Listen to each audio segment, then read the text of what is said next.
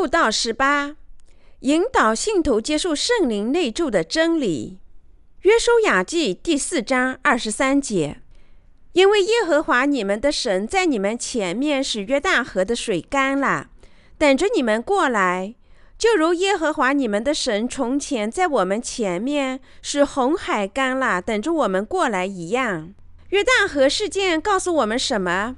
他告诉我们，耶稣已完全消除了罪孽引起的死亡及对人类的审判。现在，我想说一下有关引导我们接受圣灵内住的美丽福音的真理。摩西死后，神任命约书亚为以色列的官。摩西在旧约圣经中是律法的代表。如果摩西和以色列民一同跨过约旦河，并到达了迦南地，那么约书亚就没有必要成为以色列民的官。但是神命摩西到达了迦南地前面的地区，并阻止他进入该地。我们主赐我们摩西和约书亚。在旧约圣经中，律法的代表摩西不能带以色列民进入迦南地。如果他在律法的引领下这样做了，那是有被神拯救我们计划的，在神的律法面前，没有人能从罪孽中拯救出来，因为没有人能遵循神的律法，因为律法本是叫人知罪。罗马书第三章二十节，神赐人类律法的原因是让人类知罪，使律法成为我们的导师，引导我们到耶稣那里，使我们因信称义。加拉太书第三章二十四节，因为律法是我们寻找耶稣的明灯，人们需要耶稣，这就是耶稣降临世间的原因。神指导耶稣亚做的事，就是命令以色列民跨过约旦河进入迦南地。在摩西死后，神命令他们在新官约书亚的领导下进入了迦南地。约书亚命令百姓的官员说：“你们要走遍营中。”吩咐百姓说：“当预备食物，因为三日内你们要过这约旦河，进去得耶和华你们神赐你们为业的地。”约书亚记第一章十一节。在证明不能靠摩西来完成后，神命约书亚进入迦南。你要吩咐抬约柜的祭司说：“你们到了约旦河的水边上，就要在约旦河水里站住。”约书亚对以色列人说。你们进前来听耶和华你们神的话。约书亚说：“看哪，普天下主的约柜必在你们前头过去，到约旦河里。因此你们就知道，在你们中间有永生的神，并且他必在你们面前赶出迦南人、赫人、西莫人、比利洗人、格加撒人、亚摩利人、耶布斯人。”约书亚记第三章八至十节。摩西死后，神任命约书亚为以色列民的领导，并命他带着以色列民进入迦南地。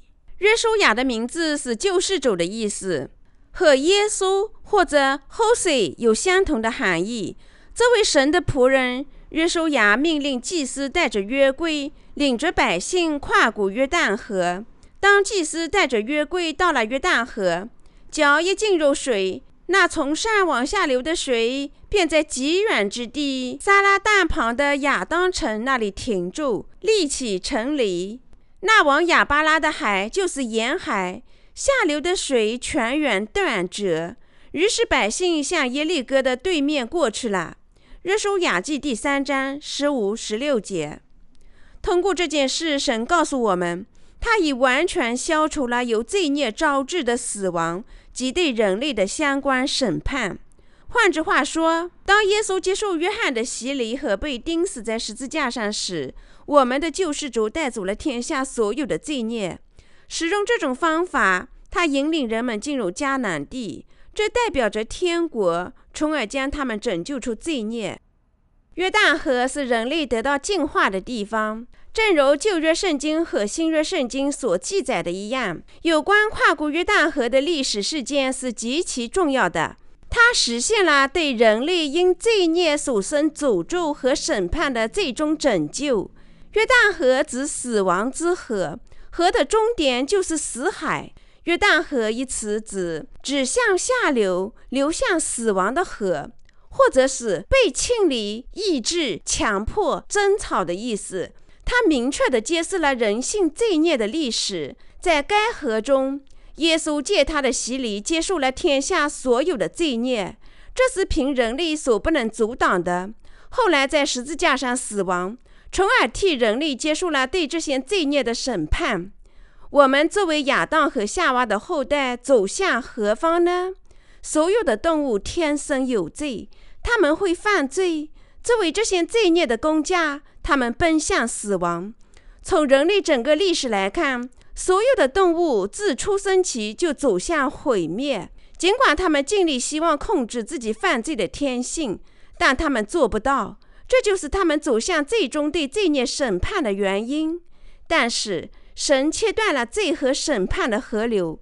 神引导约书亚跨过约旦河，带着以色列民进入迦南地。这是神对约书亚的意志。这个故事告诉我们，为了从罪孽中解脱出来，我们必须支付罪的公价——死亡。凭着这个公价，我们清洗了所有的罪孽，从而能进入天国。在旧约圣经中，当祭司背负着约柜涉足河水时，河流停止了流动，并变成了一片干头，这就是使得以色列民能够跨过河。这就是罪的赦免。赐予那些信仰这美丽福音的人们，是水和圣灵的福音为人类支付了罪的工价。我们借着对美丽福音的信仰，接受了圣灵的内助。将军乃曼。在《列王记下》第五章中出现的乃曼是叙利亚军队中一名伟大而又受尊敬的元帅，他保卫了祖国。他还是一位麻风病患者，因为这个祸根，他几乎丧失了一切。但后来他听说这美丽的福音能够将他挽救出这祸根。据说，只要他愿意去看居住在以色列的一位神的仆人，就能得到医治。提供这福音的是一位小女孩。她说：“巴不得我走人去见撒玛利亚的先知，必能治好他的大麻风。”列王记下第五章第三节。他相信了这福音，并去了以色列。当他到达以色列沙房子跟前时，以丽莎给他派出了一位使者，对他说：“你去约旦河中沐浴七回，你的肉就必复原而得洁净。”列王记下第五章第十节。乃曼盼望着奇迹般治愈，兴奋异常，决定回国。但由于这位仆人热情相邀，他服从了伊丽莎，并将整个身体浸在约旦河七次。他的皮肤恢复了，再一次成了如同孩子的皮肤一样。同样，我们认识到，为了宽恕我们罪孽，必须抛弃自我的思想，接受圣经书写的内容。那时我们将得到美丽的恩赐。无论谁希望得救，都必须服从神的话语，并完全相信他们。圣经说，耶稣洗礼和血的福音清洗了天下所有的罪孽。我们必须有乃曼那样的想法。离开水和圣灵福音，我们不能清洗自己的罪孽。因此，为了宽恕我们所有的罪孽，我们必须信仰水和圣灵的美丽福音。就像乃曼将身体浸在水里七次一样，我们相信，只要信仰耶稣的洗礼，被钉在十字架上和复活，就能清洗我们所有的罪孽。我们必须原汁原味地信仰这美丽的福音。约旦河的启示将一种恩赐赠给了亚当的所有后裔，这种恩赐切断了所有罪孽的河流，并了结了审判。所有的人类都被吃出了伊甸园。因为受到撒旦的诱惑，亚当和夏娃犯了罪。但是约旦河的事件就是这美丽的福音，引导全人类重回伊甸园。约旦河事件，圣经记载了耶稣在约旦河带走所有罪孽的美丽福音。你暂且使我，因为我们理当这样尽诸般的义。马太福音第三章十五节。圣经写明，当耶稣在约旦河受洗时，所有的罪孽都转嫁到他身上。换句话说，耶稣洗礼就是切断束缚全人类罪孽的链。耶稣就是这般接受罪孽，并用他在十字架上的血为我们提供了拯救。约旦河是洗礼之河，它清洗了我们所有的罪孽。我们得以遵循神的律法。因为罪的工价乃是死，唯有神的恩赐在我们走耶稣基督里乃是永生。罗马书第六章二十三节。因为耶稣在约旦河受洗，并在十字架上死亡，支付了罪的工价。这就是神赐予人类的美丽福音。人类所有的罪孽都是从亚当那儿继承下来，但随着耶稣在约旦河的洗礼及其在十字架上流血而彻底了结了。由于耶稣的洗礼，人类不再有罪了。这个福音是多么的有福和美丽啊！我们借着这美丽福音的信仰，从罪孽的漩涡中得救了。我们靠神的律法清洗了所有的罪孽，并得到圣化。因此，耶稣的洗礼及十字架上的血是拯救全人类的福音。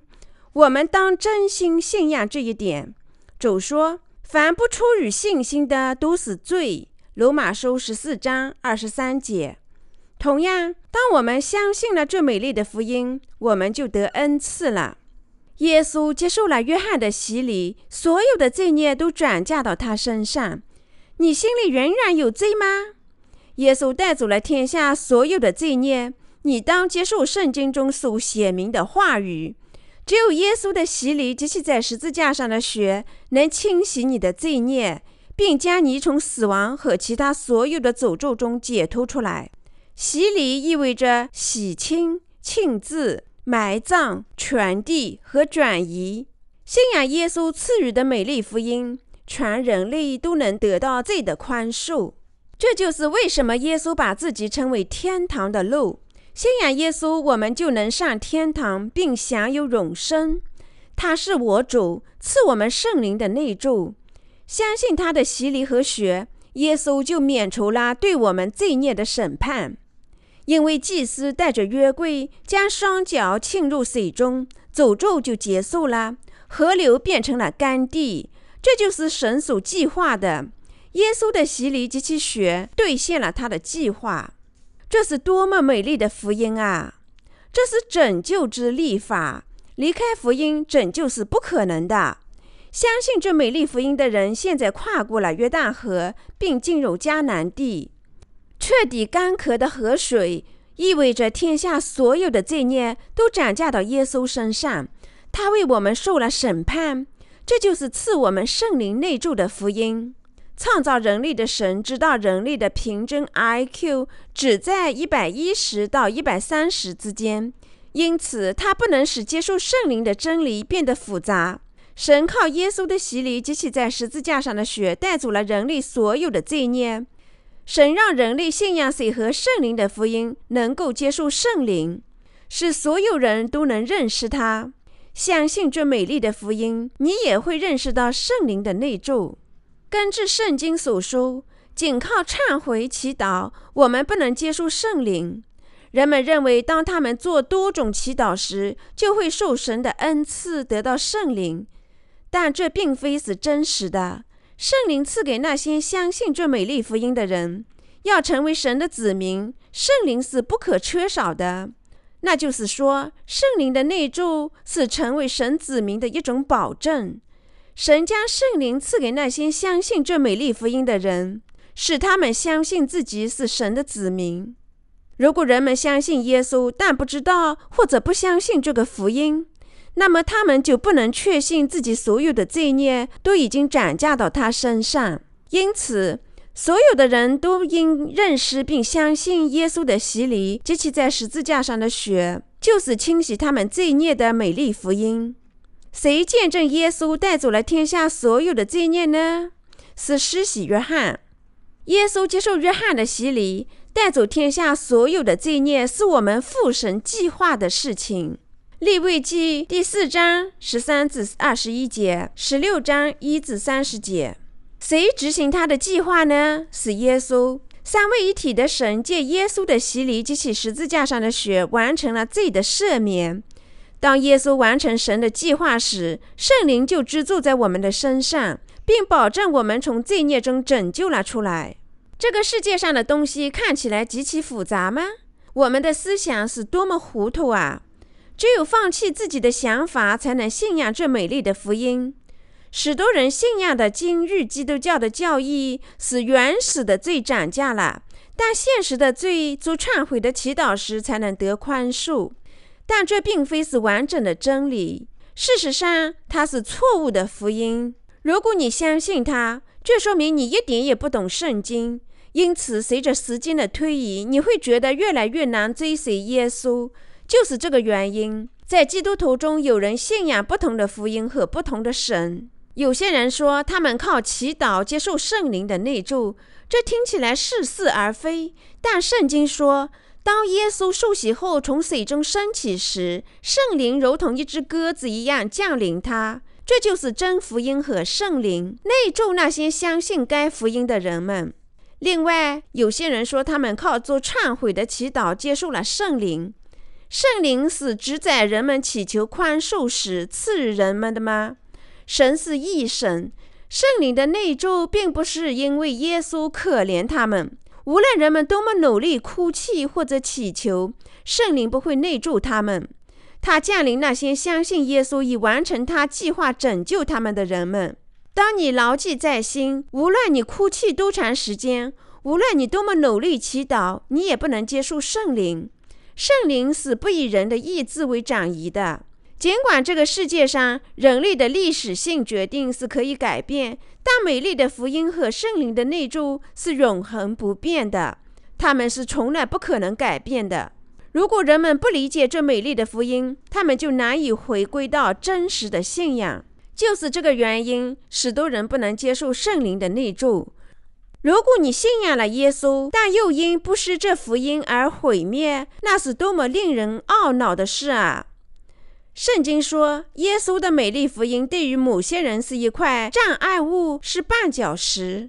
如果你能理解耶稣受约翰之洗的奥妙，你也能得罪孽宽恕，并有圣灵的内助。他通过受洗，在十字架上死亡和复活，拯救了所有的罪人。耶稣赐我们赎罪，是拯救的一种义的方法。他成了所有罪人的救世主。证实了圣灵的内助，你只能相信他。旧约圣经记载，当祭司血足约旦河时，河流变成了干地，水竟然凝固了。这是多么不可思议的事啊！但更不可思议的事还在后头。更难以置信的是，那条河流变成了干地。这件事件作为神拯救的一种保证。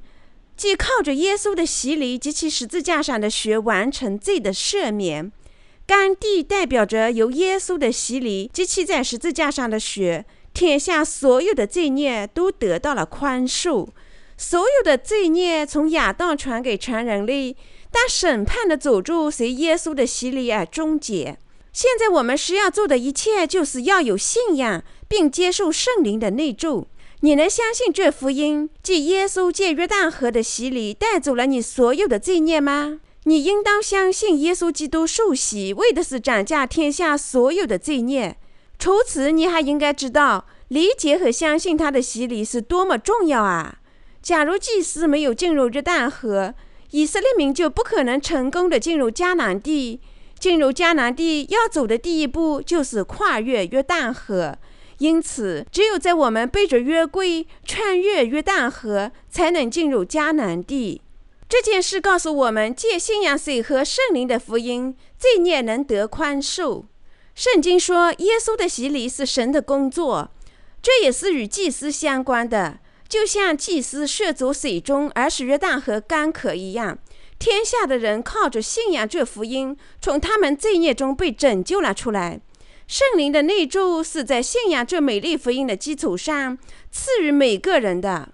耶稣的洗礼及其在十字架上的血会引导你接受罪的赦免和圣灵。水和圣灵美丽的福音对于获得圣灵内助是必不可缺的。